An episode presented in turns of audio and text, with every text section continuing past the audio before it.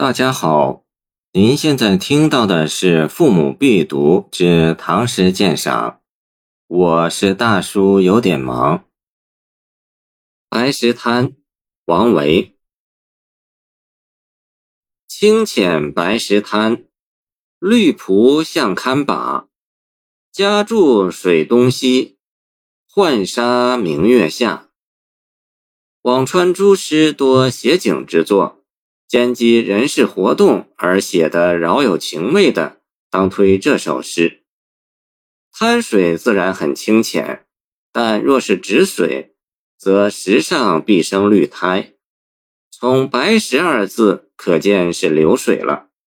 流水不腐，常经水积，则滩边滩底的石子特为清洁光润、洁白可爱。于是“清浅白石滩”一句。既写出明月下之水色，又能传出清泉石上流的悦耳之声，见山居秋明。此情此景不仅幽静，而且富于生意。四句绿蒲与白石对举成文，蒲苇之绿与滩石之白相对比，色彩优雅而鲜明。向堪把是说揽之即可盈把。是写蒲苇的风貌，盖蒲苇之为物，不仅可供观赏，还有经济价值。青蒲衔子荣，长夜复从风。与君同舟去，拔蒲五湖中。见南朝民歌《拔蒲》。蒲茎可以编席，苇花可以絮衣。绿蒲向堪把，与流连光景之外。有意无意，还有一种劳动者的喜悦，这就自然而然带出了诗中主人公家住水东西，浣纱明月下这两句省略的主语，就是诗人在山居秋暝中歌咏过的浣女了。他们白天劳作，明月之夜正好出来换衣。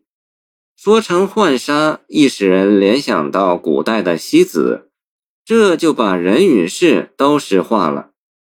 在白石滩换衣的女子居处不远，有的在水东，有的在水西。虽然各在水之一方，那清浅的滩流却不甚宽广，因此无妨他们涉足来往。此二句又隐隐流露出一种伙伴的亲切感。白石滩头水声淙淙。杂着笑语，这景象和平美好。王昌龄有一首《浣纱女》诗云：“钱塘江上是谁家？江上女儿全胜花。吴王在时不得出，今日公然来浣纱。”二诗归去相若，可以参读。谢谢您的收听，欢迎您继续收听我们的后续节目。如果你喜欢我的作品，请关注我吧。